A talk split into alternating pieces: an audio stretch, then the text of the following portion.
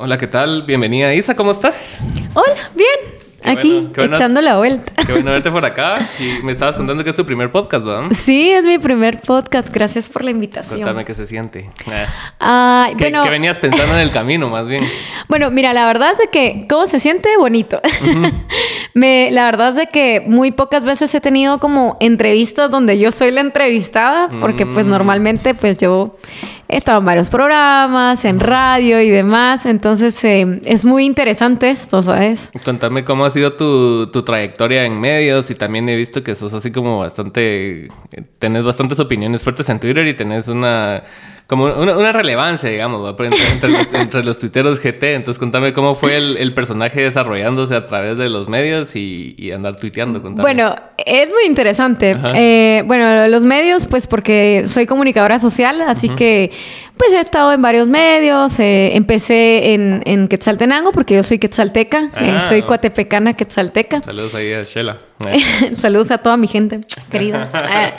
Eh, luego, pues ya cuando me vine a la ciudad, eh, poco a poco me fui metiendo. eh, primero estuve en radio, estuve en Emisoras Unidas. Ok. Eh, miento, miento. Eh, ya había estado previamente en Guatevisión porque había hecho prácticas ahí hace años. Y bueno, después cuando ya me reinserté de nuevo en la ciudad, pues estuve en, en Emisoras Unidas. Eh, de ahí pues ya me empecé a meter a temas de gobierno, pero todo salió de la nada, ¿sabes? O sea, realmente se ha, se ha dado así muy, muy espontáneo, ¿verdad? No, no te das cuenta de la corrupción de tu país hasta que estás dentro de Sí, este tipo de cosas, ¿verdad? Entonces, eh, cuando yo entré al gobierno, te puedo decir que yo no sabía que entrabas por el amigo de un amigo o que entrabas porque eras familiar o amigo de un diputado. No, Bien o sea, inocente vos ah, también. sí, no, te lo juro. Quizá porque soy de pueblo. no, sí, yo no sabía cómo se manejaban las cosas del gobierno hasta que conocí el gobierno. Tristemente, como dijera, eh, que en paz descanse nuestra querida Lucrecia, eh, eh, haber entrado en, en un gobierno corrupto es como una tacha en mi currículum, dijera ella, Sí, ¿verdad? sí, sí. Porque vas con toda la ilusión de hacer un buen trabajo por tu país y estás con las manos atadas porque realmente no te dejan trabajar.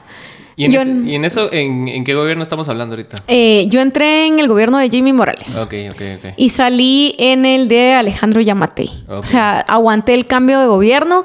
Sin embargo, eh, cuando estás en el gobierno, y esto es algo que no, no se habla, ¿sabes? La gente que trabaja en el gobierno no tiene voz ni voto, Claro. porque te despiden. Tú no podés hablar mal de la entidad estatal como tal, a pesar de que seas guatemalteco y que tengas el derecho de expresarte. Entonces, eh, eh, una, dos, por dos cosas salí del gobierno. una, porque empecé a, a que me cansé de, de callar, me cansé de ser parte de eso, de que no podía hablar y, y no puedes hablar. Entonces me despidieron por, por tener relevancia en Twitter, en redes sociales y porque tenía mucha simpatía con Movimiento Semilla. Y cuando tú estás en el Congreso, porque también trabajé en el Congreso, eh, no podías ni verlos. O sea, ellos de Chairo, todos los ven como Chairo. Así, esa es la palabra. Decía, ¡ay, los Chairos! Claro. Y es como, ¿y por qué le hablas a los Chairos? Y así, aunque sean diputados o tengan un cierto grado de relevancia, para la gente que trabaja ahí, que tiene un cierto nivel como directores y demás, ven a, a la, a la gente de oposición como menos o inferiores. Claro. Pero bueno, eso es un poco lo que te puedo contar. Estuve en el canal de gobierno, estuve en el canal del Congreso. Y, y bueno, en Twitter surgió así, surgió porque eh, yo eh, quise tener voz, yo quise poder expresarme, eh, cosa que no había hecho antes. Primero porque era tal vez eh, muy chiquita. Y conforme fui creciendo, eh, me fue surgiendo la, la mm, inquietud de poder compartir mis opiniones personales con pues con todo el mundo en general, Claro. ¿verdad? Porque no sabes quién te está leyendo, ¿verdad? Así como te puede leer el- alguien de Guatemala, te puede leer alguien que esté en Perú, en Francia, no sé. Sí, claro. Entonces, pues así, así fue como fue surgiendo y también eh, por, com- por el- la burbuja en la que tú creces, por lo menos yo en el entorno en el que yo crecí, eh, como dijeran muchos en Twitter, era un sector muy privilegiado. Y hasta que tú salís a, a la calle, a- al trabajo, al que te revelás con todo el mundo en general, te das cuenta que la burbuja en la que vivís no es Guatemala, No, pues. no es tu país, no es, eh, no es más que lo que tiene un pequeño sector, ¿verdad?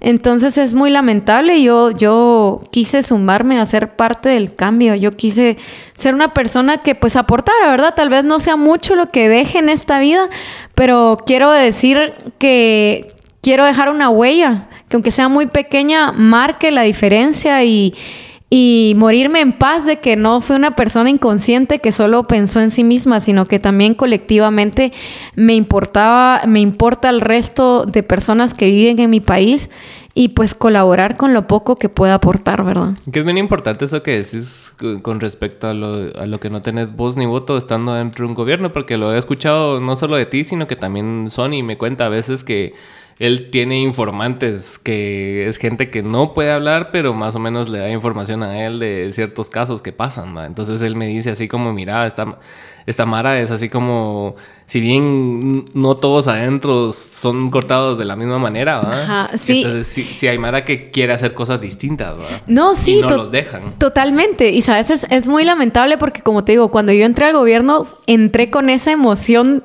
chava, ¿verdad? Ah. Chava, decir, voy a hacer algo bueno por mi país Mm. y la gente va a decir, ay, ella hizo tal cosa. Y, y mira, eh, tengo todavía ahí muchos de los proyectos que, que yo eh, inicié porque yo pues eh, soy una persona muy visionaria y, y veo, te digo, me gusta mucho viajar. Viajo, ahorro y viajo por el mundo, así ahorro bastante. Digo, bueno, quiero ir a tal lugar, entonces hago presupuesto y voy ahorrando y consigo dos o tres, cuatro trabajos y los fines de semana me encierro a no salir, así de ver series y de ahí me, me voy un mes o me voy tres meses a, a viajar por el mundo para traer ideas y decir, ay, bueno, esto lo quiero hacer en Guatemala. O esto me gustaría verlo en Guatemala. Y, y cuando tenés esa oportunidad, que es un privilegio también, Sí, claro. eh, tú decís, hay mucho que hacer en Guatemala. Te das cuenta que Guatemala realmente, y perdón por la expresión, es un potrero, o sea, un para los corruptos. Porque eh, ves otros países que le dan una vida digna a sus ciudadanos. Y tú quieres eso para Guatemala. Cuando tú vas, te da envidia y tú dices, yo quiero que en Guatemala haya tren, yo quiero que en Guatemala haya metro. ¿Por qué nosotros no tenemos eso si tenemos la, la capacidad tanto económica como natural, verdad? Porque Guatemala realmente es un país muy rico. Sí. Pero los, los políticos y los corruptos nos tienen en, o sea, realmente en la miseria. La miseria de la miseria. Sí, y, es, y, no, y no quiere decir que en los otros países no exista corrupción, porque, o sea, realmente sí hay, pero, o sea, sí, sí por lo menos hay, hay un cierto grado de preocupación en esos políticos de que, que sí haya desarrollo, que sí haya ciertas cosas, pues, o sea, no, no es que, que Más que todo ajá. es como que se preocupan porque los ciudadanos tengan una vida digna. Exacto, porque también a ellos les afecta que las demás personas no tengan una vida digna, pues. O sea, es, Sí. es, es un- es una, es una cosa que se re- retroalimenta constantemente y es algo que no logro entender todavía acá. De, de hasta dónde puede llegar tu cinismo y ser una persona inescrupulosa y sinvergüenza para que no te importe nada más que vos, ¿va? Y- Sí. Y, la gente que te puso en la posición que estás. Y el hambre Ajá. al poder, ¿sabes? Porque realmente, eh, como te digo, eh, yo que tuve la oportunidad de estar dentro, te puedo decir que hay mucho por hacer. Hay muchas, yo tenía muchas ideas y no te dejan, simplemente no te dejan. El sistema no te deja y al contrario. O sea, ahí pasan dos cosas. O te corrompes como ellos, o te frustras y te vas, o en algún momento ellos te sacan. Pero sí hay mucha gente, eh, y, y bueno, esto es una, una cosa que nosotros como los guatemaltecos vemos, que cualquiera que trabaja en el gobierno es corrupto y que cualquiera que trabaja en el gobierno es aragán, huevón o es una persona que de verdad no tiene mejor futuro que estar ahí, cuando realmente también hay personas muy capaces, muy talentosas, pero que están en esa posición que te digo que simplemente eh, el Estado no te deja trabajar. Y sí hay mucha gente que quisiera tener voz y voto y no pueden. Y, y acordate que también pues todos tenemos necesidades y familia, ¿verdad? Entonces, muchas veces no te puedes dar el lujo de decir, tener dignidad, de decir, yo esto no lo voy a aceptar porque tenés tres hijos o Sí, cuatro hijos que mantener y, y no es que esté eh, solventando eh, la moral de las personas, sino que simplemente vivimos en un país donde no se vive, se sobrevive. Y mucha gente tiene que perder su identidad, su, su ser por sobrevivir y que su familia sobreviva. Y es muy lamentable tener que decir esto, ¿sabes? Sí, es complicado. Sí. Sí, yo creo que lo, lo hablé una vez con, con Bernardo, que tuvimos conversación en podcast también. Y le dije así como que le puse el ejemplo de que Guatemala era un enfermo terminal, ¿va? Y él me dijo, no, es que Guatemala no es así, porque él también tenía que vender la idea de la esperanza. pero, eh, eh, pero sí es bien difícil agarrarte a, a, esperanza, ¿va? Porque ves la realidad, pues, ves las cosas que pasan. Hoy pasó un accidente así grave. Lamentable, totalmente. y nadie se hace responsable. Es lo que yo te digo. Eh, no, no tienen, los ciudadanos no tienen una vida digna. O sea, ¿por qué los guatemaltecos tienen que buscar un lugar donde no es habitable para sobrevivir. porque no les queda de otra. Y el discurso fácil va a ser así de, ah, no, ¿y para qué viven ahí? Y es así como, es que no hay condiciones de vida. No, no hay condiciones. Y cada vez la, vida se, en Guatemala se pone mucho más difícil. Porque, o sea, yo te lo digo en el... Eh, yo, eh, yo valoro y veo, veo mucho lo de los precios y... ¿Cuándo costar un bus 5 quetzales? O sea, el bus actualmente, por lo menos donde yo vivo, vale 5 quetzales. No hay bus que aguante. O sea, ¿cómo vas a pagar 5 pesos por ida? O sea, ¿te imaginas que estamos hablando de que si tienes que hacer un mandado y demás, te sale barato 30 quetzales el día, ¿verdad? Porque en lo que vas a un lugar y luego tienes que moverte a otro lugar. O sea, cada, cada subida al bus son 5 quetzales, ¿no? Sí, imagínate, en México cuesta 5 pesos el el transporte y te lleva desde el metro, desde donde estás hasta donde llegues, prácticamente te cruzas toda la ciudad, transbordas por todos lados, pero son cinco pesos, ¿qué? Que son dos quetzales. No, y es que, o sea, si lo entendemos... no es lo mismo. No, no es lo mismo, porque si lo entendemos desde, un, desde una magnitud más alta, en lugares como México o Europa, por ejemplo, pues el, tren o el metro es un poquito más caro, pero así mm, ganan. En cambio aquí no están subiendo los salarios mínimos, pero tú seguís eh, sí te sigue aumentando el costo de vida, ¿verdad? La canasta básica, la gasolina, el, transporte, y no es un transporte digno tampoco, porque tú decís, bueno, yo pago cinco pesos Perdón, pero es que me cansé. Tú, tú pagas cinco pesos, pero decís, ay, bueno, sí, pero voy cómoda, voy segura. en cambio, aquí vas en buses viejos, vas en buses viejos, vas amontonado a como caiga y todavía con el miedo de que vaya a subirse algún, algún personaje de maras a pedirte dinero o a asaltarte, porque pues sí, es, es está muy normalizado el saber que en los buses, en ciertos buses, pues te, te asaltan, ¿verdad? Sí, a la Mara ya hace su presupuesto de la extorsión, ¿va? Sí, eh, no, sí, y, más cuando estás en zona 1, ya sabes que se suben dos o tres personas a pedir dinero, entonces tú tenés que tener tus fichitas para darle a ellos, aparte de lo del bus, o sea, no hay presupuesto que aguante para eso, la verdad. No, sí, el otro día fuimos, fuimos a hacer súper y sí, fue, o sea, todo sigue incrementando y, el, o sea, y la vida nos, y los salarios no siguen aumentando como aumentan los costos de las cosas. La luz sube, la canasta básica sube, vos seguís pagando y pagando y pagando y pagando, pero o sea, el nivel de vida no sube. O sea, todo se mantiene igual o peor. Mm, sí, no, y la verdad es de que no solamente eso, hay muchas cosas que por lo menos yo como guatemalteca te digo, y esto es a nivel Latinoamérica, esto que te voy a comentar ahorita. Realmente eh, a nivel Latinoamérica no se ha hecho un estilo de vida donde las personas puedan tener una casa. O sea, hoy en día tenés que tener una pareja o roomies para tener una vivienda, o sea, y, no te alcanza para comprarte algo. O sea, realmente ya el estilo de vida de Latinoamérica no te alcanza para comprarte una casa o un apartamento por lo menos fácil te lo compras en unos 25 años. O sea, según eh, estudios que han hecho. O sea, es muy lamentable eso. Sí, es lo que sale un préstamo hipotecario. O sea, es así que, que lo pagas en 25, 30 años, algo así. Y pagas con los intereses y todo, paras pagando como tres casas. Sí, y, y, tampoco estamos hablando de un metraje grande, ¿verdad? O sea, estamos hablando de tal vez un apartamento de 60 metros por ahí.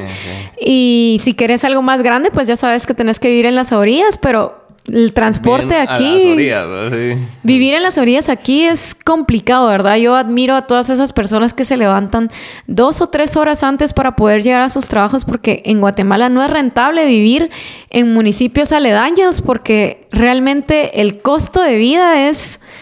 Uf, o sea, se te va la vida en el tráfico. Sí. Qué lamentable poder decir eso. Imagínate vivir en San Cristóbal. O sea, es así, tenés que salir a las 3 de la mañana, si entras a las 7, ¿va?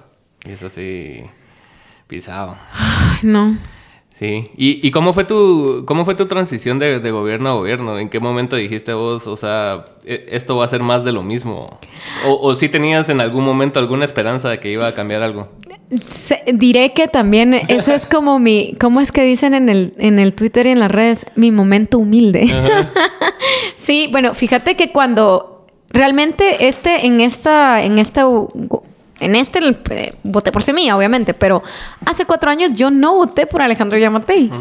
Pero cuatro años atrás sí. Mm. Yamatei estuvo tres, tres, eh, campañas, ¿no? Sí, tres contiendas. Y te sé decir, y te voy a dar una explicación lógica. Fíjate que él, yo era una niña inexperta, joven, pero él te llegaba con un quetzal, ¿sabes? Y te decía, en ese quetzal vamos a desglosar cómo voy a invertir el dinero según cada ministerio. Y mm. te desglosaba 25 centavos para gobernación y voy a hacer esto y esto y esto, y 25 centavos para no sé qué. Y te desglosaba todo el quetzal en conforme él supuestamente iba a invertir en el gobierno, ¿verdad?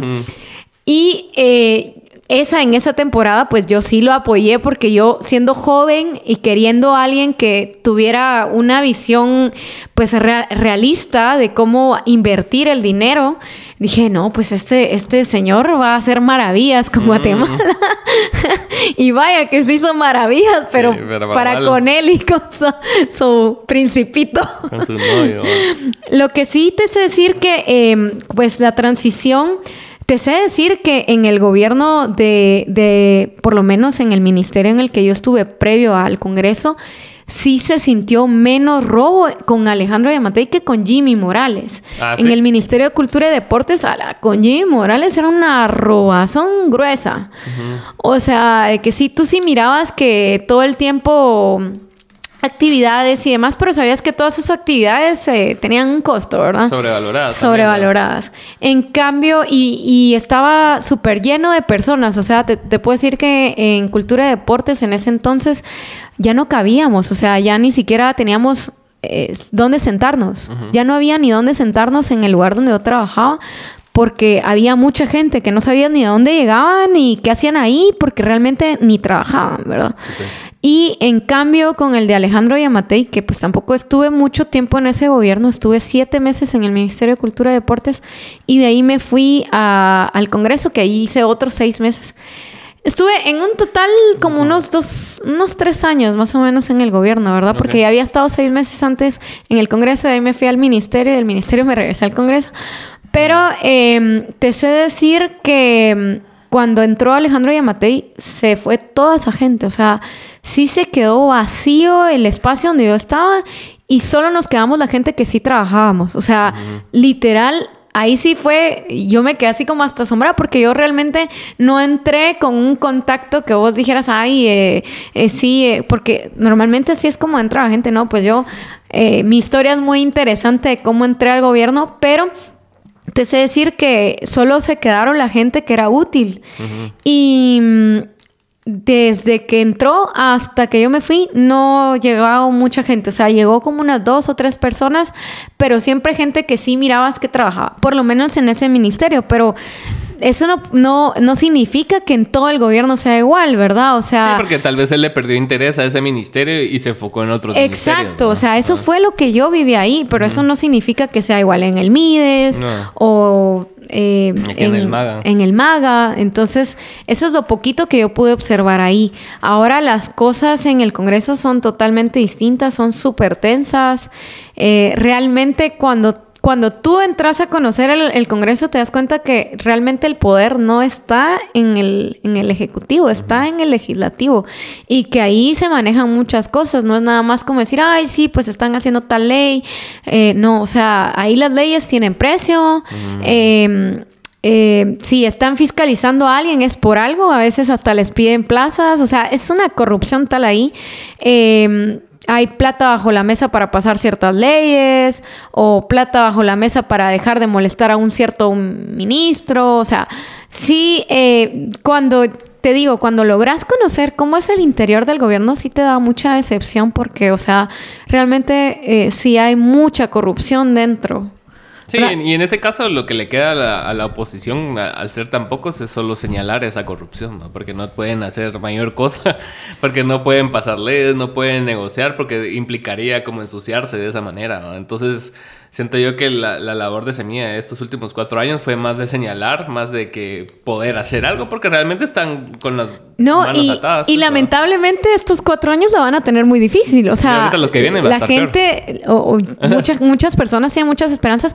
Y por eso yo sí defiendo el que suban un poquito el el presupuesto porque ellos sí quieren dejar infraestructura, que ningún otro gobierno de esta época democrática se enfocó en, dejar infraestructura. Al contrario, o sea, ¿qué hizo Álvaro, Álvaro Arzú? Quitó el tren, o sea, lo poco que nos quedaba el tren. Este eh, Jimmy Morales, o no sé en qué gobierno fue, dejaron morir el teleférico. Pues ya muchas personas ya no saben qué es el teleférico de, de Amatitlán y que uno iba los fines de semana a pasear ahí muy alegre cuando eso era funcional, ¿verdad? Entonces han dejado morir muchas cosas.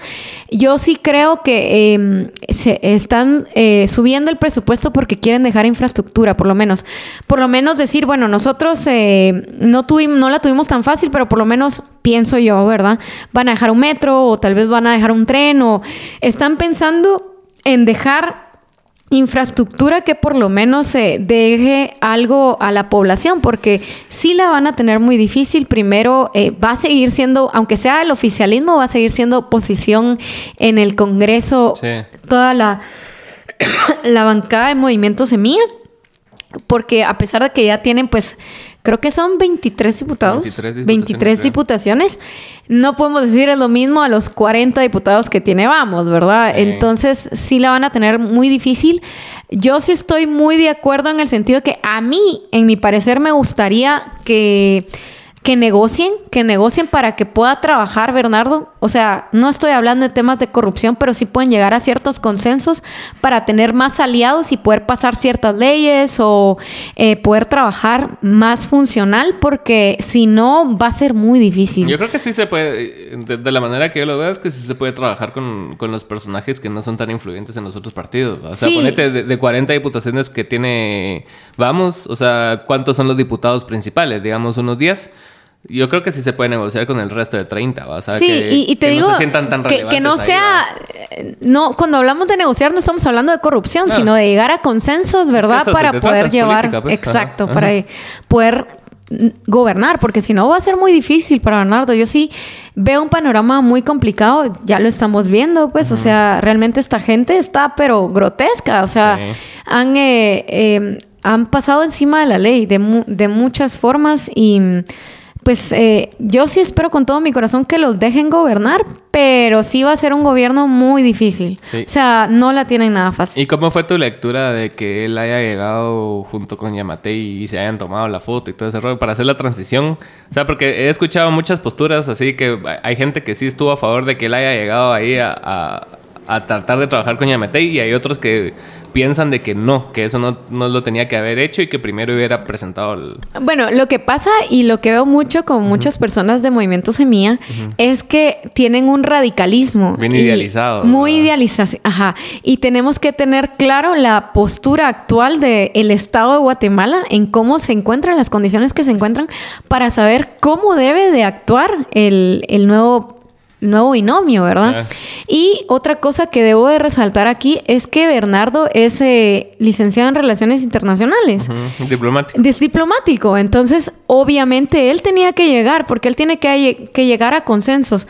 No es que él va a negociar bajo la mesa cosas, porque no va a ser así. O sea, Movimiento Semilla, por lo que, por lo, los dos años que tengo de conocer, eh, pues te puedo decir que mm, son personas muy correctas, que no creo que vaya a pasar eso.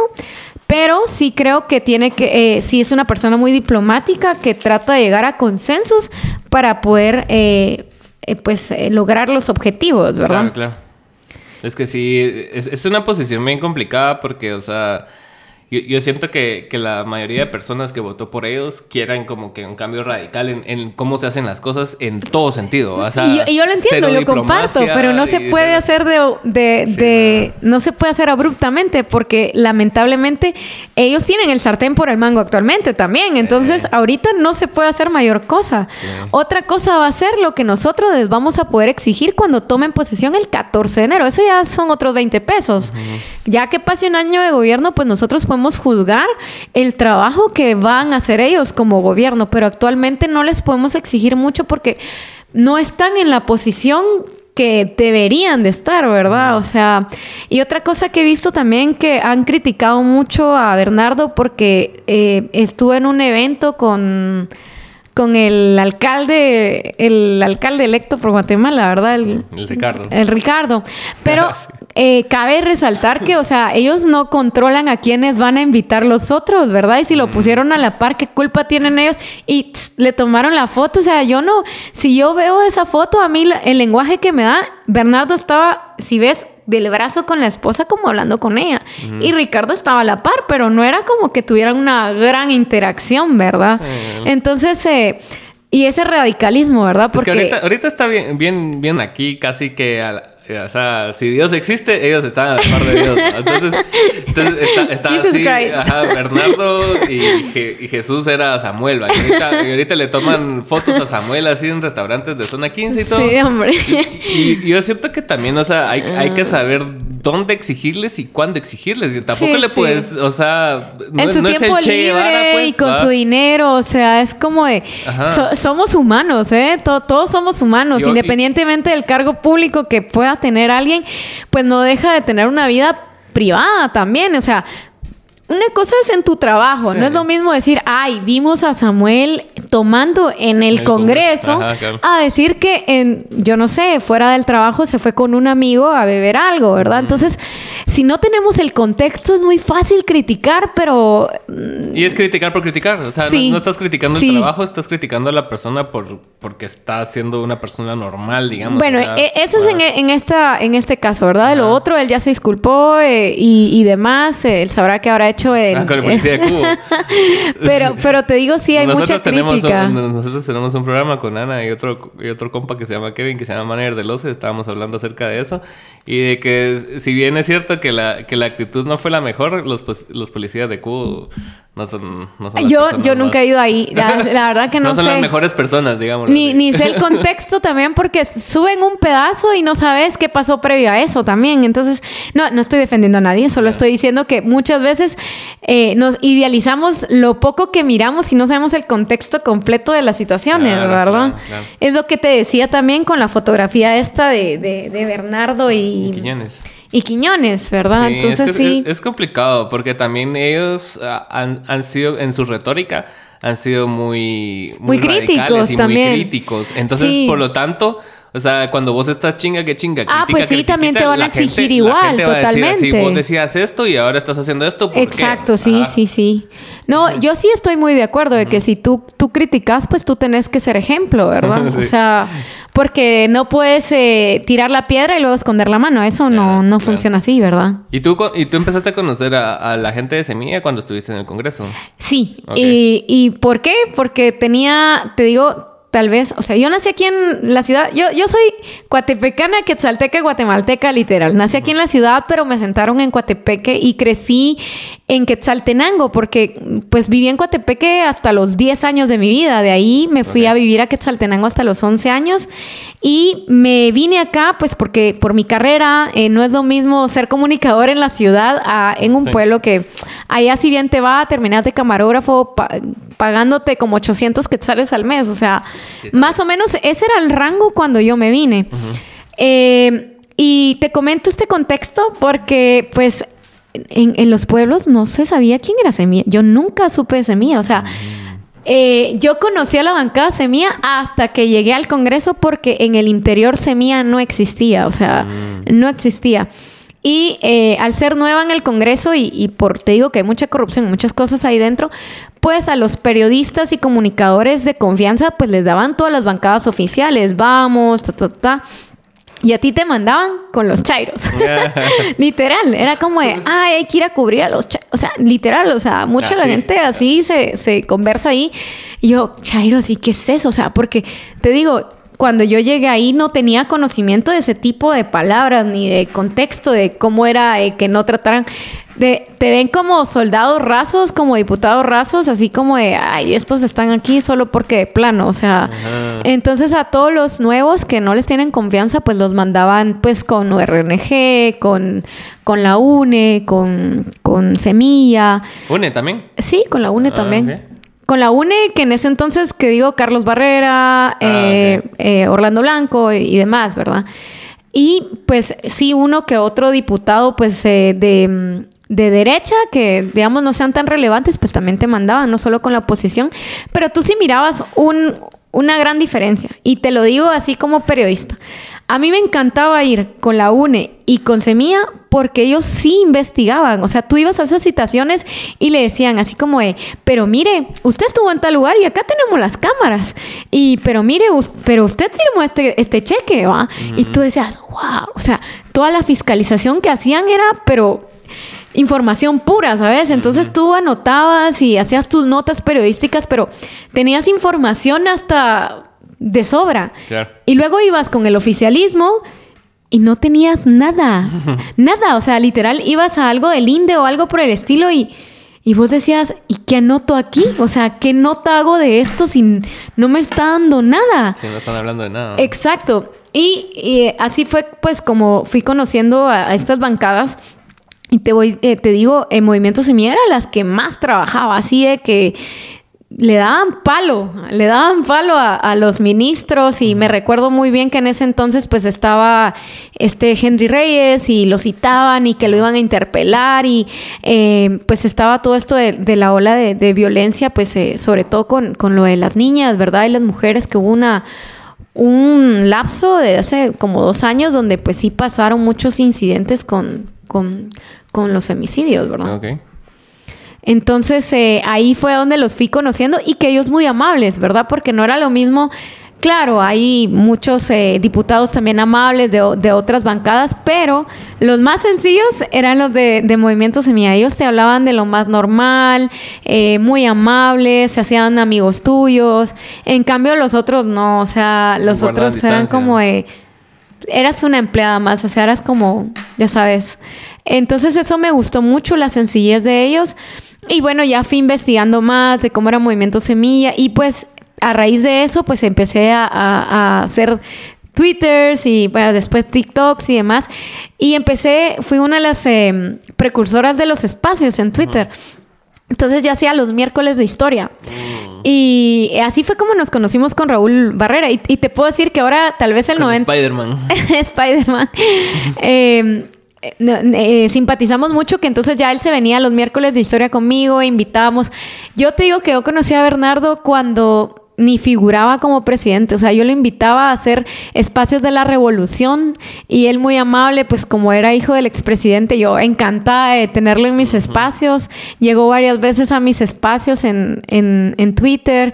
A la diputada Ligia me encantaba mucho cuando hacían eh, eh, iniciativas de ley y poder presentarlas ahí, poder decir... Eh, la interacción de los espacios es muy amena porque cualquiera se puede conectar, pedir la palabra y, tener ese acceso directo con, con los... Em, con los diputados, ¿verdad? Como un gobierno abierto como tal lo es Guatemala, lamentablemente solo de nombre, ¿verdad? Porque somos un gobierno abierto, pero esa apertura a la población realmente es eh, muy mínima muy mínimo. Es que se maneja mucho entre las sombras, ¿no? O sea, todas las negociaciones, todas las licitaciones. Muchas veces ni nos enteramos hasta que alguien lo menciona en Twitter y vos te volteas a buscar y dicen, y esto lo van a pasar mañana en una asamblea y lo aprueban. Sí, o sea, si no hubiera tanto periodista independiente y creador de contenido, creo que nos meterían más goles de los que ya nos meten. Eh. Porque realmente, eh, sí, muchas cosas te puedes enterar en Guatecompras. O sea, y, y yo siempre lo digo, le digo, le digo a las personas, hemos llegado hasta este punto también porque nosotros somos malos inversionistas como guatemaltecos.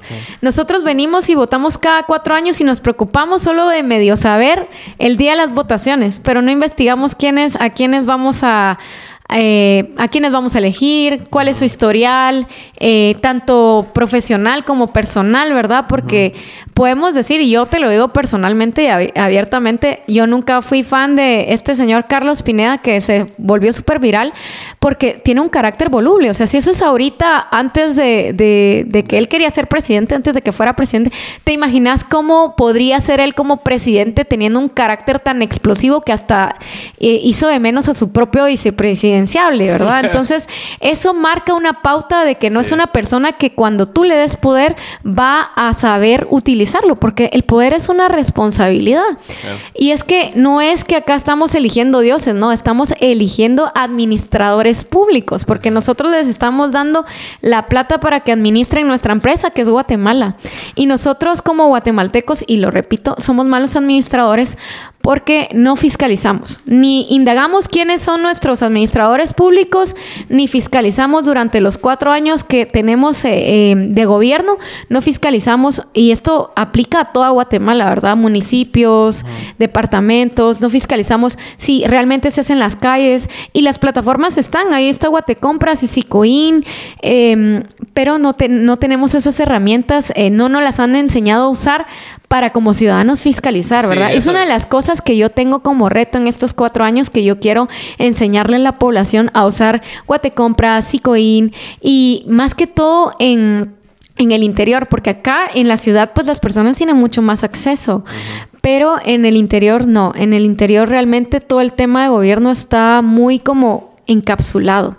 Las personas no se preocupan por saber qué hizo su alcalde, sus diputados, no saben que los diputados también pueden intermediar, ¿verdad? Si ellos tienen una situación como población, pueden llegar a la oficina de su alcalde distrital y venir y decirles, miren, nosotros necesitamos que usted nos intermedie, ¿verdad? Entonces, cuando no sabes qué hace tu gobierno, pues te roban a diestra y siniestra. Ajá, ¿Qué, vas a exigir si no, no tampoco estás tú pendiente de, tu, de cuidar tu dinero? Y otra de las cosas que también resalto y, quiero resaltar en, estos cuatro años, quiero promover, es de que estamos... Eh, eh, hemos visto como que el gobierno es solo corrupción, pero nosotros le damos el dinero al gobierno, así que si el gobierno hace una actividad, nosotros tenemos que ir porque ese pisto lo estamos pagando nosotros. Si tienen clases gratis de baile o de lo que sea en los ministerios, pues manden a sus hijos y vayan y que les den sus playeras y sus pachones, porque eso lo estamos pagando con nuestros impuestos. Entonces, eh, pero la gente no va. Si tú promueves algo de gobierno, te están pagando. Y no, no es que te estén pagando. Yo por lo menos siempre promuevo las cosas de gobierno porque yo estoy pagando por ellas, ¿sabes? Yo soy de esas ciudadanas que saben que ese pisto lo estamos dando nosotros con nuestros impuestos. Así que hay que llenar las cosas. Hay que llenar y que se acaben los pachones y que se acaben las playeras porque pues igual y tú lo estás pagando. Sí, que se justifique el gasto. Sí, y una cosa importante que mencionas también es con respecto a fiscalizar como ciudadano también creo que se amarra un poco con el hecho de, de lo que vos hablabas, de, de, que haces 3, 4 horas de tráfico y que tu calidad de vida y estás pagando 5 pesos del bus.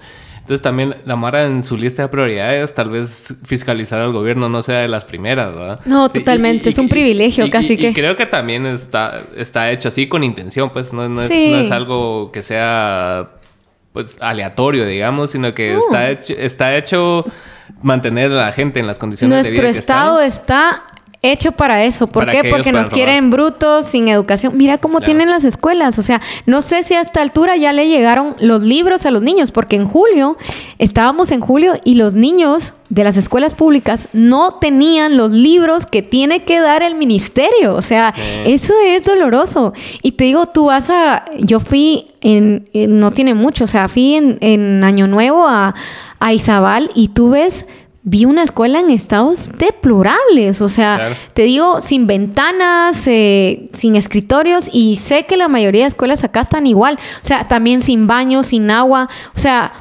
¿cómo pueden los niños estudiar ahí? ¿Me entendés? O sea, eso es doloroso, estás pagando tus impuestos para que los niños de tu país tengan buenas condiciones en, temas de educación y no las tienen. Sí, y el discurso fácil es siempre la educación, ¿va? pero las siento que las personas que se enfocan solo en la educación no ven las las situaciones o, las condiciones materiales que se dan para una buena educación. Pues, o sea, todos dicen, no, sí, que la educación es la, la, respuesta a todo. Y sí, en muchos casos, pero en otros casos hay que arreglar todo lo previo, todas las carreteras, las escuelas y todo para que pueda haber una educación en primer lugar. Sí, no, y también motivar, porque yo te digo, mira, yo me he dado cuenta, porque ya estuve dentro, que los trabajadores estatales tienen una vida horrible. Horrible. Entonces, y, te digo, he leído mucho porque te digo, hice muchos eh, proyectos que dejé ahí guardados donde realmente hay que meterle y apostarle también a mejorar la calidad de vida de los trabajadores estatales.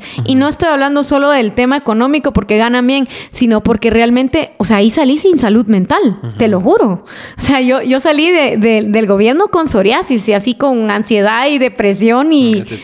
Horrible. ¿Por qué? Porque pues trabaja mucha gente inconsciente con con sí, o sea, sin salud mental, pues, o sea, horrible, te lo juro. Entonces, hay que mejorar eh, mucho la calidad de la forma en la que se trata el trabajador estatal, porque los, los, los tratan como basura realmente el eh, cómo puede una cadenita porque también... es una cadena y eso y eso lo puedes averiguar en temas empresariales. Si tú no tratas bien a tus trabajadores tus trabajadores no van a tratar bien a tus clientes. Es exactamente lo mismo. Cómo esperas que en el Renap te reciban con una gran sonrisa si la jefa los trata pero como basura, por ejemplo. o sea, y te digo, sí, te tratan como basura. Yo te digo, yo pasé muchas penas en, el gobierno que yo lloraba amargamente. O sea, que si le caías mal a la jefa, no te ponía trabajo. Y era como de, no te ponía a trabajar o te excluía. Decía, ah, no, usted no está en esta reunión. Usted no, usted no sirve. Mire, váyase a su casa. ¿Qué hace aquí? Ya la van a despedir. Ya llamé a que la despidan. Y así te tratan, así de basura. Y, yo me recuerdo muy bien que te digo, que te excluyan. Y después cuando tú quieres presentar tu informe de que tú sí trabajaste, no, yo no le voy a firmar eso. ¿Por qué le tengo que firmar yo eso? O sea, eh, te, te coaccionan para que tú eh, les, la les beses los zapatos, ¿verdad? para que hagas cualquier cosa con tal de caerle bien al jefe y tener una, una estabilidad emocional en el trabajo. Pero es horrible. Y caes de la gracia del jefe y Dios me guarde. Es pura o sea, coerción, digamos. Ah, sí. Entonces también criticamos mucho al Estado, pero también en el Estado tiene mucho que cambiar, mucho, porque sí, la gente que trabaja ahí, que, que te digo que queda como jefes y demás, es gente que sí, bien miserable. Sí, yo, siento que todavía no, no hemos entendido hasta dónde llega la magnitud. La magnitud de las cosas, ajá. Porque tenemos una idea así, hasta podría decir así, ambigua o abstracta de que sí, el problema es la corrupción. Pero, ¿de qué? ¿Dónde? ¿Cómo se refleja? Ah, va. Ahorita me estás eh, comentando cosas que, que no necesariamente son, digamos, robos pero sí te están coercionando para que vos mantengas una línea narrativa que ellos quieren mantener de que todo está bien y a la gran todo lo que trajo nuevo Alejandro Yamate y mucha gente no sabe que muchas muchas veces en, los lugares estatales te obligan a pagar cosas que no debes. O sea por ejemplo yo me recuerdo que ahí en ese en, el ministerio te obligaban a pagar 10 o 15 quetzales para enviar tu informe. Te paras en colegio. Y tenía mensajero había mensajero pero había que darle porque no había para eso. Y llegabas a pedir por ejemplo canchas o algo por el estilo y la gente tiene que llevar azúcar o café o cosas para que les den las canchas. ¿Por qué? Ah, Porque no hay dinero para eso. O sea, el Estado tendría que, pero se lo roban. Entonces, le ah. roban después a la misma población con tal de que te donen una cancha. Eso es, eso es corrupción. Entonces, eh, em, si, si realmente no hubiera corrupción, tal vez sí alcanzaría para tener una vida digna. Y ah. también hablamos, te digo, del trato y de la gente que se coloca como jefes de, de, los lugares en los ministerios, que son realmente gente que deja mucho que desear porque... Te digo y te lo repito, o sea, si tú tratas mal a tus empleados, ellos van a tratar mal a tus clientes. Y acá esto es lo mismo, el Estado el Estado trata mal a sus empleados y los empleados tratan mal a la población que llega a pedir sus informes, a, que, a pedir sus DPI, a la población que necesita una cita en, el hospital. ¿Por qué? Porque ellos también tienen un, tienen un maltrato. Entonces es una cadena. Sí, ellos también son víctimas. O sea, ¿cómo llegan ellas al trabajo? O sea, en bus. ¿Cuánto cuesta el bus? Tanto. Y, y todo es una cadenita que se va en un círculo vicioso, de que de que es, una cúpula está bien y que son bien poquitos, porque son bien poquitos, y el resto de la población, que somos casi ya 18 millones, si no es que somos más ya, estamos así sobreviviendo, pues, y todos así como que viviendo así en una lata de sardinas, así empujándonos unos a otros, así como, como salimos adelante, porque, o sea, si bien, o sea, yo, yo, yo no, yo, me, yo no me adjudico la narrativa de que de que solo puedes salir adelante porque somos colectivo. Aquí sí casi que tiene que ser así, pues aquí, aquí la gente casi no la ayudan, o sea, independientemente del estrato social, aquí es así como que, bueno, si sos pobre, pues tu problema. sí. y, salí adelante como podás y, todavía te dicen que sos pobre porque querés, y, nadie quiere ser pobre, pues. O sea, todos quieren vivir bien, todos quieren tener así una buena casa. nadie quiere vivir en un faldón de un volcán, pues. No, pero sí la narrativa te mantiene aislado y de una manera muy triste porque tú ves y la población guatemalteca se aferra los fines de semana a ir a gastarse el pisto a los centros comerciales. Acá no hay espacios públicos como el Central Park en Nueva York, donde la gente puede caminar en un bosque y sentirse libre. No tenemos bosques, no tenemos ríos. Nuestros pobres eh, barrancos están abandonados, llenos de basura y con 100% eh, de contaminados nuestras aguas. Entonces, para donde quieras que, para donde quiera que tú mires, Guatemala tiene problemas existenciales, pero de una magnitud inmensa. Y esto se lo pregunté también a por mi guate y te lo pregunto a vos. ¿Qué, crees que sería un, un, buen gobierno de semilla? O sea, eh, adentro de tus expectativas realistas. ¿Qué, qué, sería un buen, o sea, un buen balance durante estos cuatro años? Independientemente de que se la van a hacer cansada y todo, ¿qué crees que dos, tres cosas que pueda conseguir Semilla que vos digas, esto puede ser algo que... Bueno, yo siento que hay muchas cosas de carácter urgente, muchas. Pero creo que el transporte es una de las más importantes porque la gente se está ahogando en ansiedad, en depresión, vive en su trabajo. O sea, creo que tienen que apostarle al transporte sí o sí para desahogar un poco a la población, para que puedan tener un poquito de tiempo libre, llegar a su casa, disfrutar a sus hijos, a su familia. Eh, creo que eso es de carácter urgente. Eh, uy, no sé, tal vez la... Es que hay muchas cosas urgentes. Creo que la educación, porque ellos tienen que sembrar nosotros los guatemaltecos somos arbolitos. Yo, yo, me considero que somos arbolitos que vamos creciendo. Bueno, nosotros ya estamos grandes, ¿verdad? Pero vienen las eh, nuevas generaciones y ellos tienen que sembrar en ellos esa educación que nosotros no tuvimos, a las que nosotros no tuvimos acceso. Entonces, pienso que vale mucho la pena eh, que tengan eh, mejor acceso a la educación, internet, mejorar todo el sistema escolar totalmente. Y yo creo que para cambiar el sistema y realmente ser un punto de lanza, tienen que haber reformas electorales. Por ejemplo, yo le apuesto a que las elecciones no sean todas un mismo día. ¿Por qué? Porque eso es contradictorio. O sea, no puedes tener, eh, no hay una un, sistema viable, viable, o sea, en para... México es así, cada, cada, dos años hay como elecciones de diferentes cosas. Así es, a mí me encantaría que, o sea, que cambien así, las elecciones no sean cada cuatro años, sino que empiecen a mover las elecciones de diputación, las elecciones de alcaldes y la de la de presidente y que sean separadas, ¿verdad? Para que pues podamos tener un balance estatal.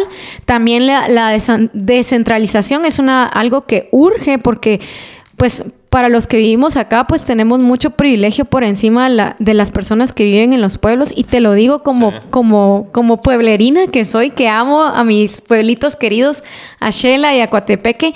Realmente eh, está abandonado el territorio. O sea, se han enfocado en Guatemala, ciudad. Y ya. Y ya. Entonces, si tú vas a Izabal o tú vas a Petén o tú vas, te lo juro, está abandonado las carreteras. Baja Verapaz. Las carreteras nacionales de Baja Verapaz son de tierra. Y, y, así hay mil, o sea, hay muchos más lugares en Guatemala. Entonces, eh, urge eh, una descentralización y, mm, bueno, yo creo que, que sí, urge la descentralización. Mucho, mucho. Y que se enfoquen mucho en ver cómo está el territorio en general y no solo en, la ciudad, porque sí hay mucho que hacer en Guatemala. Que es complicado. Sí, porque hay, hay, tantos temas urgentes y todavía hay como mini sectores de la población que quieren que también sus agendas se cumplan. Así como a veces me encuentro tweets de Mara de que, mire, don Bernardo, ¿y cuál es su propuesta para los perritos en condición de calle. Yo así, o sea, o sea sí entiendo. Que, es importante, sí, pero ahorita hay prioridades. La salud también. Sabemos que el sistema eh, de hospitalario de Guatemala es deplorable. Mm. ¿Verdad? Es otro, es otro tema muy, muy importante. Y es que. Y, son condiciones mínimas que un gobierno tiene que cubrir, pues, como hablábamos de los países europeos, si bien, o sea, no están exentos de tener corrupción, saben que los que lo mínimo que te tiene que dar el Estado lo cumple. O sea, educación, transporte, o sea... Sí, es que son tres cosas básicas, transporte, educación y salud, que es como lo básico que tenés que tener como ciudadano. Claro. Y, y, en Guatemala no te están cumpliendo con ninguno de los tres, entonces es algo que tú decís... Entonces, ¿qué está haciendo? Sí, porque, o sea, sabemos que tenemos que trabajar, ¿me entendés? Que todos trabajamos para vivir, ¿no? Yo por lo menos no soy eh, fan de que todo me lo tenga que regalar el gobierno, pero sí de que me dé las herramientas para poder tener una vida digna. ¿Verdad? Por lo menos salud, educación y un transporte público viable, ya con eso pues ya te están dando un 50%, ya el resto, claro que hay que hacer eh, negociaciones, e inversiones para que haya más trabajo, claro que es importante, pero si no tenés las condiciones, ¿cómo vas a llegar a tu trabajo? ¿Cómo vas a llegar sin alimentación, sin salud y muriendo en el, en el tráfico? O sea, es... es absurdo. O sea, hemos llegado al grado donde aquí la gente tiene que pedir ayuda para poder pagar un hospital privado porque en el público no se puede. Sí, ahorita vamos a hacer un, un, evento para, para, recaudar fondos porque al, al, cuñado de un cuate lo está hospitalizado y, y, no fue nada grave, pues. Pero imagínate, o sea, que, que, una persona, digamos, de clase media no tenga la capacidad de pagarse una hospitalización, te dice mucho del país. O sea, es así como estamos a una lesión grave, a un golpe, a un accidente que puede pasar cualquier día, de que ya te hacienda una cuenta de 100 mil, 200 mil quetzales. ¿Y cómo la pagas? O sea, es que todo es un negocio en Guatemala. El, agua es, un negocio, la salud se ha vuelto un negocio. Entonces, realmente en Guatemala no, mm, Guatemala no le está aportando nada a sus ciudadanos porque todo es pisto para ellos. O sea, todo, la salud es un negocio, el agua es un negocio, eh, lo de la basura es un negocio. O sea, todo lo que es tema de medio ambiente aquí te matan si te metes a cosas de tema de medio ambiente. O sea, no, no sé si todavía, o te meten preso, como este Cabal, Cabal, Bernardo, que, fue por el lado de Izabal. O sea, ah, si, Tú, si tú denuncias y como debería de ser y fiscalizas, te matan si estás en ese tipo de lugares. O sea, es complicado. Es complicado, es complicado vivir en Guatemala. Y tú me estabas contando que te gusta viajar. ¿Cuál fue el último lugar al que fuiste? Em, acabo de regresar de, bueno, te digo, ahorro por cierto tiempo, consigo dos, tres, cuatro trabajos si puedo, o sea, y me voy. Y pues ahorita me fui, uy, como un mes y medio a Europa, pero esta vez fui a conocer eh, pues eh, más lugares como celtas, eh, fui a Escocia, fui a Austria, a Hungría, eh, sí, pues he conocido parte de ahí, mi idea es como, voy mucho por tema histórico, no tanto así como de, ay, por, no sé, por hipear, ¿no? Me gusta mucho la historia, el arte, los museos que no tenemos en Guatemala. ¿Y qué te atrajo de los celtas? Eh, fíjate que, bueno, que es una de las culturas más antiguas del mundo, ¿verdad? Bueno, y no solo eso, también eh, la cultura escocesa es muy interesante. Nosotros tenemos también nuestros propios escoceses aquí en Guatemala. ¿Seguro? Sí, los, eh, tenemos un traje, una indumentaria que es de San Martín Chile Verde, que es con, faldón. Los hombres tienen faldón. Es muy interesante ir ahí, verlos jugar fútbol con, con sus faldones. Pero eh, más que todo es, por tema histórico. Me gusta mucho eh, leer mucho de guerras, de historia.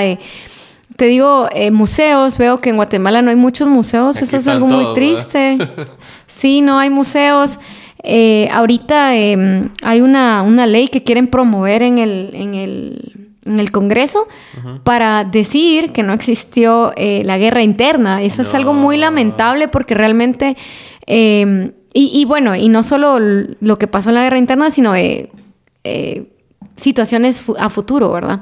Eso es eh, deplorable porque realmente eso es como una enseñanza que nosotros los guatemaltecos tenemos que dejarle a todas nuestras generaciones para que no vuelva a suceder. Es que aquí en los colegios no te enseñan eso realmente. Aquí te enseñan primero que Colón, de Colón te dicen todo y después así omiten el resto de la historia. Es así como que, ah, los acuerdos de paz. Y no se habla, ajá, no se habla y lo tenemos que hablar y lo tenemos que, eh, ¿cómo se llama? Eh, eh, introducirlo en la sociedad para que no vuelva a pasar. Es más, yo te digo, otra de las cosas que tengo en mente es de que en Guatemala le urge un museo de la guerra interna guatemalteca para resarcir ese dolor, para dejar un monumento de, de, todo lo que pasó ahí y de que no vuelva a pasar. O sea, aquí no estamos hablando de izquierda, de derecha, no estamos hablando de militares y de... ¿Cómo es que le llaman a los... Guerrilleros. Los guerrilleros. O sea, aquí estamos hablando de que fue una situación que acabó con miles de personas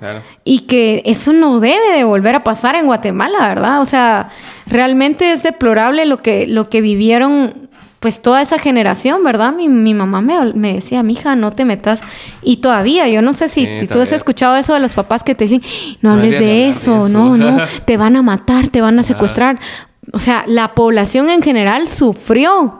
Aquí no estamos hablando de los bandos, estamos hablando de que la, población en general sufrió por algo estúpido, pues, o sea, ¿y a qué nos llevó esto? A nada, pues, y al final ya hay democracia y seguimos adelante democracia. y... Democracia. ¿Cuál era, ¿Cuál era el dato de las muertes del conflicto interno? De las que tenían en el informe REM. Ajá, ajá. Eh, 52 mil. Ah, sí, pues. Más o menos. Es que sí, imagínate eso, eso del informe Remy, si, si todavía hablas de esos temas y, la gente mm, solo conoce lo que en su momento se dijo en alguna de las teorías. Así, así le pasó, a Ana hizo un video de Gerardi hace poco y estaba hablando del informe Remy y todas esas cosas y, y, y el caso tuvo bastantes teorías y, la mayoría de personas no le dio seguimiento a todo el caso final, sino que solo se quedó a decir la primera teoría, ah, era amante de no sé quién, nada ah, era amante de no sé cuánto, y ahí se quedó. Y, denigraron a una persona sin tener algo veredicto, ¿verdad? Algo que te dijera, no, pues sí, sí fue esta situación. Entonces, eh, y, así... Y sí fue un caso que sí se resolvió. Imagínate con un montón de casos que no se resolvieron, donde y todavía hay duda cuando se resuelve un caso de que dicen, no, no Hay miles de desaparecidos que jamás ah, eh, ni les entregaron cuerpo ni les resolvieron. Entonces, ¿cómo vas a decir que hubieron 50 mil desaparecidos? Todas esas personas tenían familias. Estamos hablando de que fácil ahí habían 150 mil familias, pues, porque, o sea, familia, amigos y demás que te extrañaban, que eras importante en sus vidas. O sea, la vida tiene un valor. Entonces, no puedes venir y decir ay, no, es que no hubo guerra interna. Sí. O sea, ¿dónde está el valor de la vida de estas personas? o sea, hay que dignificar la vida de estas personas independientemente de lo que hayan hecho. O sea, su vida tenía un valor y yo creo que no es justo venir y solo querer poner como la alfombra encima, ¿verdad? O sea, eso no es así. Yo creo que las victorias poéticas que tuvo el conflicto interno fue cuando después de los acuerdos de paz, que, que, Arzú fue el que lo materializó, digamos, él, él, lo hacía esperando que iba a recibir un premio Nobel, ¿verdad? Y se lo dieron a Menchú, ¿verdad? Ajá. Entonces fue así un gran, un gran, momento así histórico porque él, él, creía que se lo iban a dar a él por ese, por ese suceso, pues, y, y, y se mm. pasó muchas, muchas cosas de, del ejército y muchas cosas de la guerrilla con tal de él materializar esa firma rápido.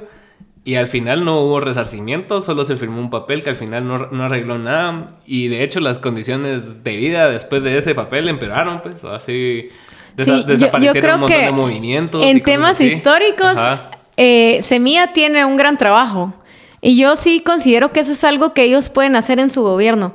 O sea, resarcir el tema histórico en Guatemala, tanto como para eh, la primavera guatemalteca que está en el olvido que vale la pena recordar quién era Arbenz, quién era Arevalo, eh, como también con el tema de, la guerra interna. Más, con, más que te digo, más que eh, ejército, guerrilleros, eh, por tema de resarcimiento a las 50 mil víctimas que hubieron en ese conflicto. Claro, claro, sí. sí, ¿verdad? Sí es un tema delicado porque no se habla no, no se habla. y, no hay, y, la información y cuidadito y hablas porque, o sea, es, es, delicado. Y no, no, o sea, Yo, perdónenme, soy millennial, yo ya crecí en una era democrática y yo no voy a tenerle miedo a hablar de ciertos temas que Guatemala necesita sanar. Porque eso es, es, una herida abierta. O sea, ya pasaron, ¿qué? ¿40 años más? Y sigue esa herida abierta. Guatemala tiene que concluir y resarcir ese, ese sufrimiento de, de todas estas pérdidas. Y lo que has acreditado un poco todo, todo ese rollo del, del conflicto armado ha sido también las personas que se han beneficiado directamente de él, va tanto de un lado como del otro, pues, o sea, sí, eh, es, es fácil desacreditar ese tipo de cosas viendo que una persona se está beneficiando económicamente de algo. Totalmente. Entonces, di- dicen totalmente. así como que, ah, pero si se murieron, ¿y ¿por qué está tal? O sea, ¿me entendés? Entonces, Sí, sí, no. siento, siento yo que primero hay que entender el problema, Y, y no creo que se vaya a entender del todo porque cada quien va a pensar lo que quiere como siempre, ¿va? Y va, va a venir un Vader GT a hablar estupideces y va a haber un montón de gente que le va a creer a él, ¿va? Y- pero, pero por lo menos ahí está la información, ¿va? Totalmente, totalmente. Y, y es que es bien complejo porque a veces vos decís, aquí están los datos, aquí está la información, están las fuentes y todo, y de la nada sale uno de estos personajes a decir que no es cierto, ¿va? y que tal y tal cosa es lo que es, sin mayor información, sin mayor datos, sin nada, y es así como Y, que... y es muy, muy penoso, ¿sabes? le Porque creen, muchas personas que se han ido de Guatemala por una mejor vida, porque hay mu- mucha migración de Guatemala, comentan que lo que se está pasando ahorita en Guatemala fue como inició el tema de la guerra interna. Y me lo han dicho, pero dicen, es que eso era lo que yo vivía ahí. Así va. Y me dicen, nosotros no podíamos hablar. Y, y en efecto, o sea, tú hablas y te manchan. O sea, ese net center te mancha tu currículum. O sea, a mí me inventaron una cantidad de cosas que no eran ciertas, pues. O sea, a mí, a mí me da risa, pues, porque desde decán hasta jamás he sido decán. Que no lo estoy denigrando, pero solo estoy eh, explicando que me, que me mencionaron un montón de cosas que no soy, ¿verdad?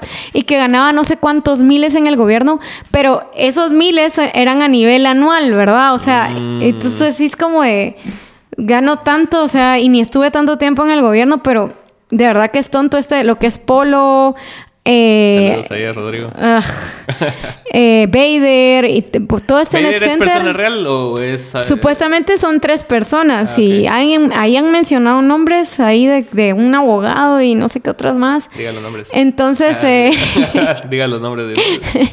entonces eh, te- em, supuestamente son como tres personas que manejan esa cuenta. Pero también manejan la cuenta del MP, ¿va? Entonces como que a veces hay Supuestamente, sí, ajá. No, y también hay, bueno, hay un montón de net centers que te digo que te inventan cosas. O sea, a mí me inventaron un montón de cosas que no eran ciertas. Y hasta el día de hoy, te digo, ni saben quién es mi familia, ni me han investigado, ni nada por el estilo, como para decirte, bueno, sí, esa es mi familia, o vea, esto soy yo. Pero me han inventado una cantidad de cosas que digo, ven, o sea, está bueno que digan quién soy, a mí me da igual. Y no le tengo miedo. Y, y han jugado con el tema de que "Ah, es que tú trabajaste en el gobierno. O sea, es pecado trabajar en el gobierno para el net center, ¿va? Y ellos trabajan Porque para- tú sos corrupta, según. Y eso no es así, es lo que te digo. Está muy estigmatizado lo que significa trabajar en una institución estatal. Es que cada quien juzga por cómo es. Totalmente, Ah, totalmente. Entonces, si ellos reciben dinero del gobierno para, para sembrar narrativas y todo, para su lógica, todas las personas funcionan igual a ellos. Entonces, así como que vos estuviste en el gobierno, es una forma fácil de decir que vos recibiste dinero de, de Jimmy o de Alejandro sin, sin mayor investigación. Y como ya está como el, el prejuicio que cualquiera que trabaja en el gobierno es Es corrupto. corrupto, ajá. Entonces, es, es- Pero es- yo es sí- una vía fácil de desacreditación. La pues. verdad es que yo sí no me dejo intimidar por eso, porque honestamente yo nunca he estado en un caso de pues, corrupción. ah, ajá. entonces es así como que es solo opinión tras opinión, que, que a la larga, o sea, si bien te va bien en alguno que otro tweet, no, no causa mayor efecto. O sea, ¿cu- ¿cuánto de la población está en Twitter? O sea, yo creo que es muy Es que lo que pasa es que Ajá. quieren es callarte. Ajá. Eso es lo que ellos Ajá. quieren, que no hayan comentarios eh, opositorios, ¿verdad? Sí. Cuando no es así, o sea, Guatemala es un país de libre emisión de pensamiento. Está en el artículo 35 de la Constitución de la República de Guatemala. Entonces, este tipo de acciones son denigrantes de parte del gobierno, ¿sabes? Sí. Del, de parte del Estado, porque los guatemaltecos tenemos ese derecho de poder hablar y expresarnos como querramos, siempre y cuando no caigamos en difamación y falacias que pues no es lo correcto, ¿verdad? Claro. Pero eh, que vengan eh, de parte del mismo Estado, paguen personas para denigrarte, para ensuciar tu currículum, para ensuciar tu nombre, solo para que no hables Eso es, ese, eso es eh, bajo. es bajo. es lo, lo más bajo que, que puede, que puede haber. Y empezó en la época de Jimmy Morales y lo continuó Alejandro Yamate. Sí, porque Otto Pérez no, no se metía en mayor cosa. O No. sea, en, en es- en ese aspecto de, de la opinión pública era así como que, bueno, hablen. Que hablen lo que quieran, porque es que podemos hablar lo que queramos, Ajá. está en nuestras leyes. Ajá. Pero yo creo que pa- parte de, la, de que quitaran a, a Otto Pérez Molina fue lo que alertó a toda esta mafia. sí, y mira, hubo un decrecimiento en temas eh, de gobierno abierto después de Otto Pérez Molina, increíble. O sea, Sí. y te lo pueden hablar periodistas. Antes en todas las entidades estatales había un espacio para periodistas y lo quitaron. O sea, tú vas al Congreso y ya no, habían mesas para que con internet y con computadoras y demás para que tú pudieras trabajar ahí mismo y demás, ya no existe nada. O sea, el espacio que te dan solo es cuando está el pleno y de ahí o, te puedes sentar en cualquier ladito, en una esquina o lo que querrás, pero antes había un espacio especial para el gremio periodístico.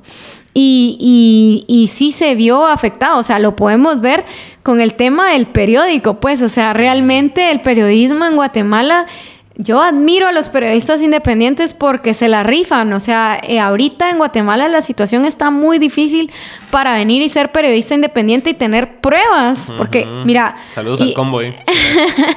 Saludos a Tony y a Marvin.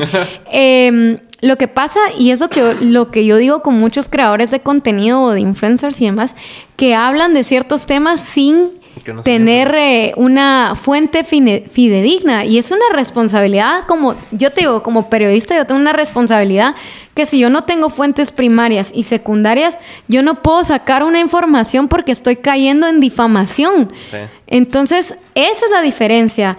Y, y el periodismo independiente es eso. Si tiene las fuentes eh, primarias y confiables que te respaldan con la información que tú estás dando a conocer con el público. Sí, claro. Sí, y, y no es cuestión de ponerte una, una investigación de, de, de Marvin y de Sony, que son los como que, que más conozco, digamos.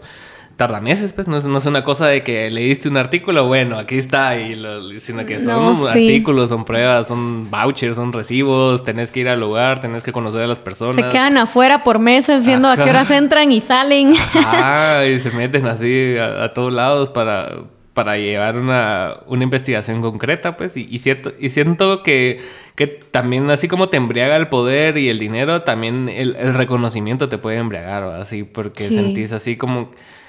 No sé, no, no sé si has visto, pero yo he notado mucho de que ponete en, en las personas que tienen bastantes seguidores, no los voy a llamar influencers, porque no lo son, pero, o sea, se, se embriagan de tanto like, de, tan, de, de tanto feedback. Sí, uno no reciben. debe de, de perder el piso. Yo siempre he creído eso. Y he visto muchas personas que empezaron de una manera Ajá. terminar muy mal. Y ahí está el caso de Alexa. Sí, cabal. Ajá, cabal. eh, pre- precisamente ese caso. Y, y ves que, o sea, si bien en un inicio sí, sí tenían como tal vez buenas intenciones. Mucha credibilidad. O credibilidad. Después eh, se va degenerando tu trabajo a raíz del feedback que vas recibiendo. Pero no solo del feedback, sino que también eh, tenés un compromiso. Yo vuelvo a- al poder. O sea, es una responsabilidad, tenés un compromiso. Muchas citas a Spider-Man, ¿no? No, mira, ¿sabes qué? Lo que pasa es que sí es un compromiso y es, es un poder que, que tú tenés que ser responsable de eso. Sí. Y entonces venir y corromperte con que te van a dar dinero bajo la mesa o que por, vas, a sacar, vas a sacar cierta nota porque te, te están pagando, te están dando algo, eh, te corrompe y al final la sí. población tarde o que temprano se entera. Si nada en esta vida está oculto. Entonces tú te arruinas porque te estás saboteando. O sea, tú tenés que.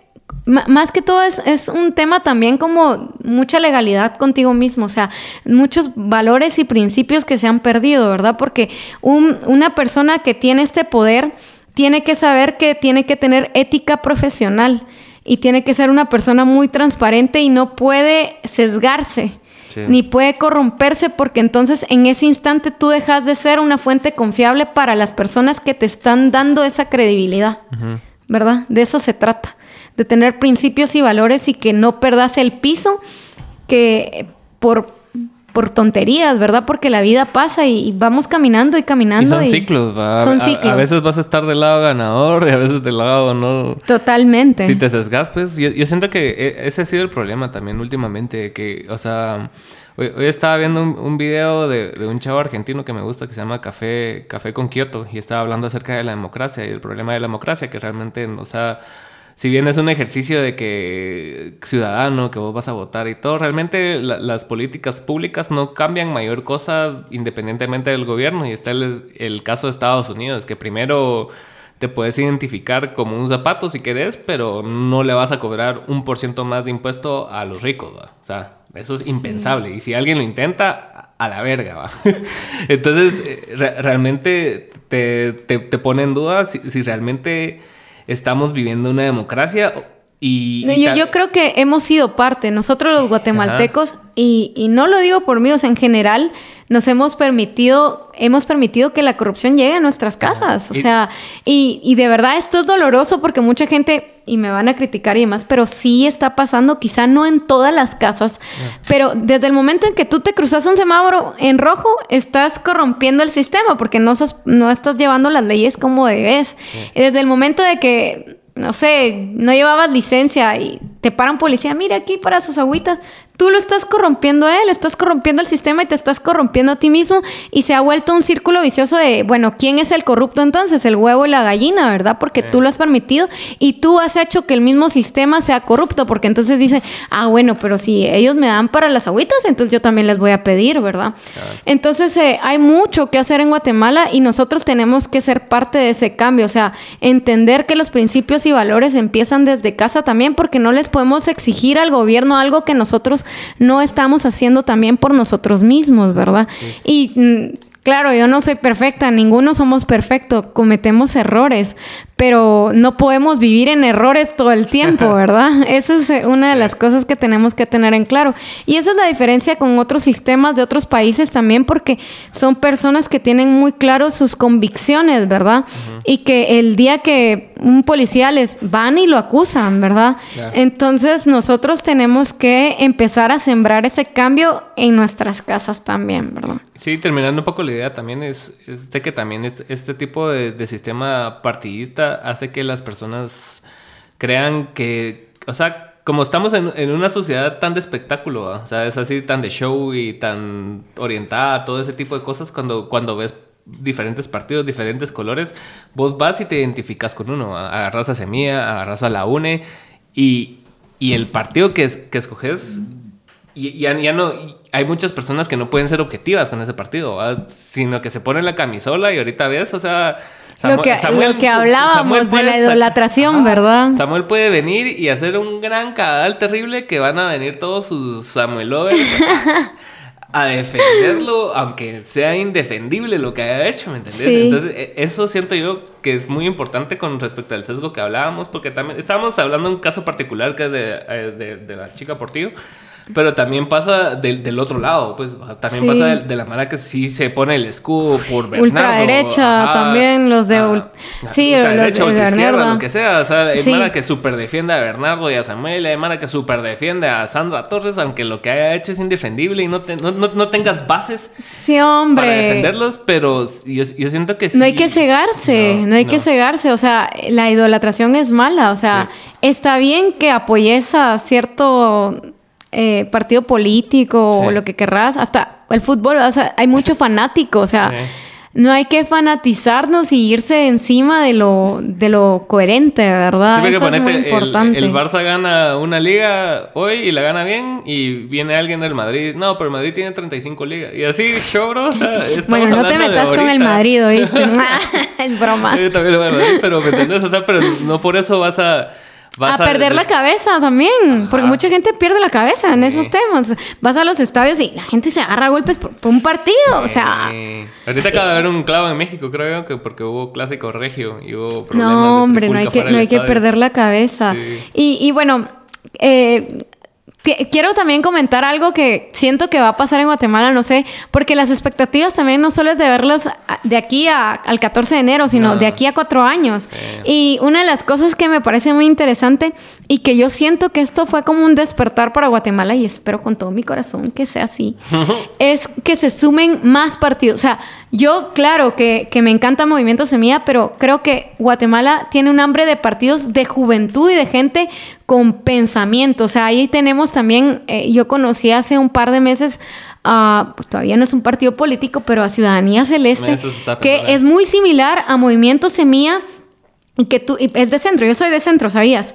Eh, es de centro y tú ves que las bases realmente son muy fidedignas, ¿verdad? O sea, y ahí es donde te das cuenta que esto de los partidos se volvió, pero una corrupción bárbara, porque ellos tienen como desde el 2020 eh, juntando pues sus firmas, ¿verdad? Que hacen las reuniones y te invitan para que conozcas cuál es eh, su proyecto y demás, y para que tú te unas.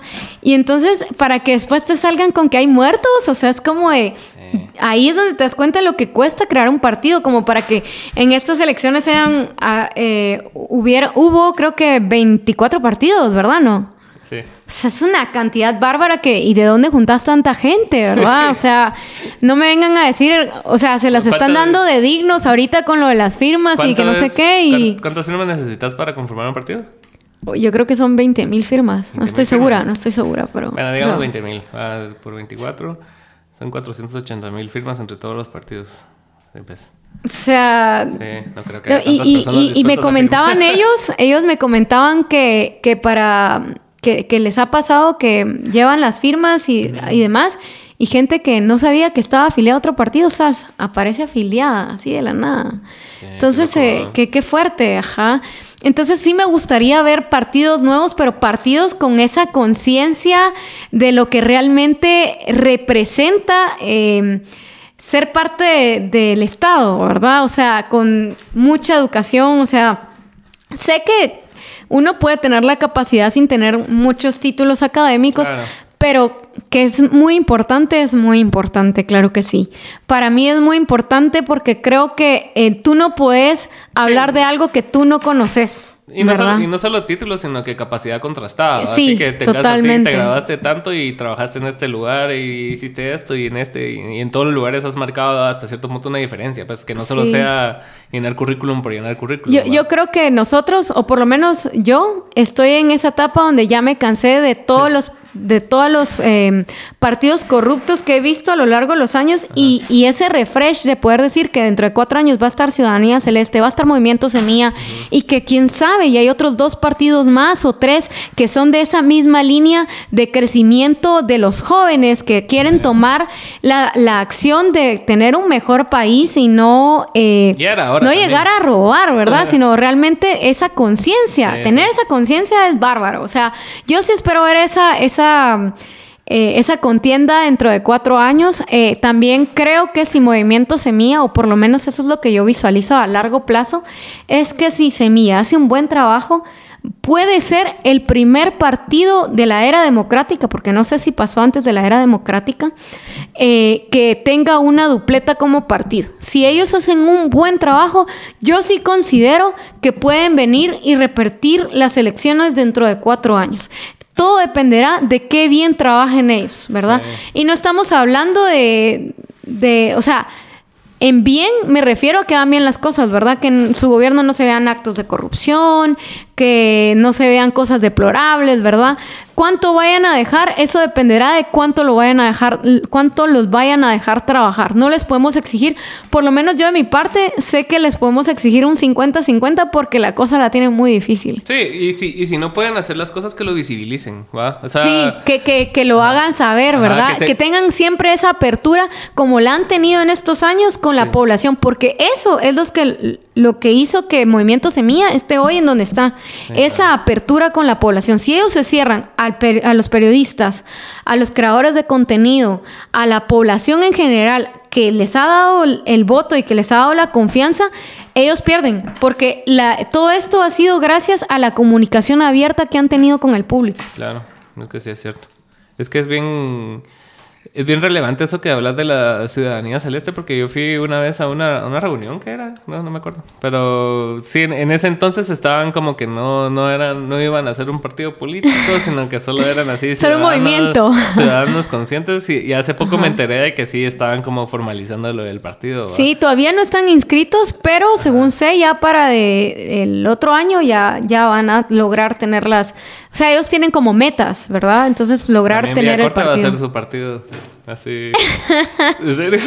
¡Otro! Va- no, pero va a ser, este sí va a ser de él. Este va a ser de, con eh, la plataforma que él tiene de Guatemala va. Y, y no que ya nos iba a tirar, pues. No sé si se va a tirar. Pero por lo menos si es, como es su plataforma, él por lo menos está gestando eso. Yo le pregunté, no que no se iba a tirar, pero no me supo Bueno, decir, yo no sé, pero si se sigue so- dando esos disparos en el pie, uy, Sí, cuidado. Sí. Sí, es que ponete, está como muy polarizado todo también, siento yo. O Sí.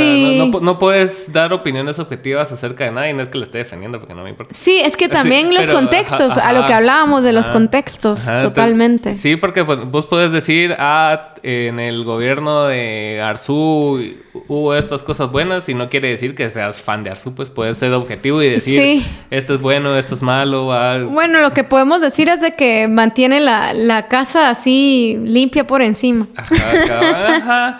Pero sí, sí, estamos. eh, creo, Ah. creo que Mulet lo decía, que, que porque lo, ah, logré hablar con él y él, y él hablaba mucho del maniqueísmo, de, Sí, hombre. de que vos decís algo en pro del color rojo, digamos, y entonces, pero no quiere decir que sea tu color Que favorito. sea- exacto, Ajá, sí, vos sí. decís, ah, el rojo se ve bien aquí, digamos, va.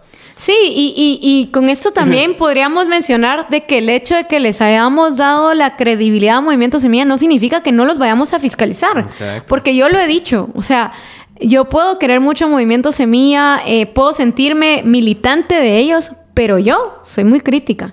Porque, o sea, si yo les estoy dando la confianza, también... Mira, uno tiene que saber que nadie es perfecto. Entonces, tú ten- con la misma vara que tú das, tú tenés que, que pedir también y Claro. exigir. Entonces, hay que fiscalizarlos también. O sea, aquí no es que, bueno, ya quedaron ellos y ellos son muy buenos y no, o se sea, todo. no se puede confiar en nadie. No, es- esta empresa es nuestra. Los guatemaltecos somos dueños de Guatemala y tenemos que cuidarla. Aún sea el mejor prospecto el que haya quedado. O sea, Sí, aquí es una responsabilidad ciudadana la que nosotros tenemos ese compromiso de cuidar nuestras arcas. Exacto. De cuidar las acciones que el gobierno vaya a tener. No hay que confiar en políticos. Ah. Pero bueno, Isa, muchas gracias. ¿Cómo te podemos seguir en redes sociales? Ay, no, gracias a ti por la invitación. Realmente me encantó. Qué gratificante ha sido este podcast para mí. Qué buena onda. Eh, bueno, me pueden seguir como Isapais. Estoy en todas mis redes como arroba Isapais. Solo en Twitter creo que estoy como arroba Isapais guion bajo. Pero de ahí igual, es lo mismo. Está bueno, muchas gracias por venir y, y gracias por ver. no, gracias a ti y gracias a todos. Qué gusto estar aquí con ustedes.